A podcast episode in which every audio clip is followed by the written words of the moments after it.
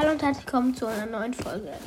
In dieser Folge werde ich die Herkunft von Griff machen. Beginnen wir.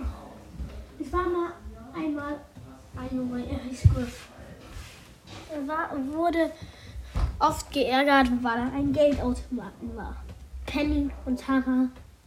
Mal wieder ärgerten Penny und Tara ihn. Penny schoss, schoss mit ihrer Pistole ein Dings. Und das traf Griff ihn genau im Gesicht. Alle lachten ihn aus. Tara warf ihre Karten und sie landeten im Gesicht von, von Griff. Alle lachten ihn aus. Und das ging immer so weiter. An einem Tag nahm Griff, der übrigens doll, der, der viel spart, seine Geldbörse, seine leere Geldbörse mit in eine Geldbörse für Trinkgeld mit in die Schule. Dann schoss wieder Penny ihre Sache. Griff fing es mit seinem, seiner Geldbörse auf. Dann warf Tara ihre Karten.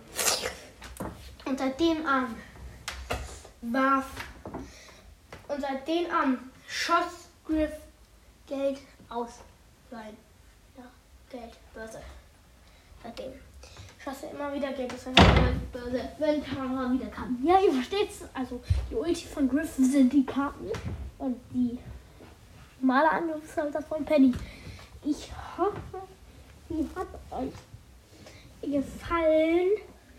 Ja, tschüss.